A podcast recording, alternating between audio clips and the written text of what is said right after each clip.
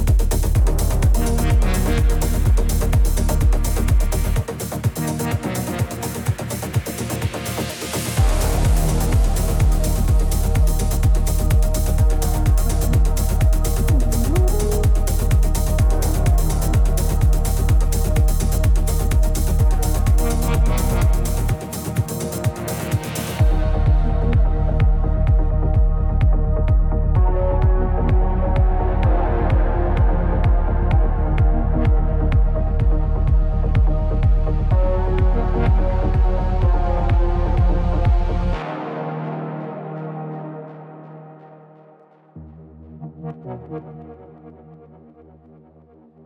you.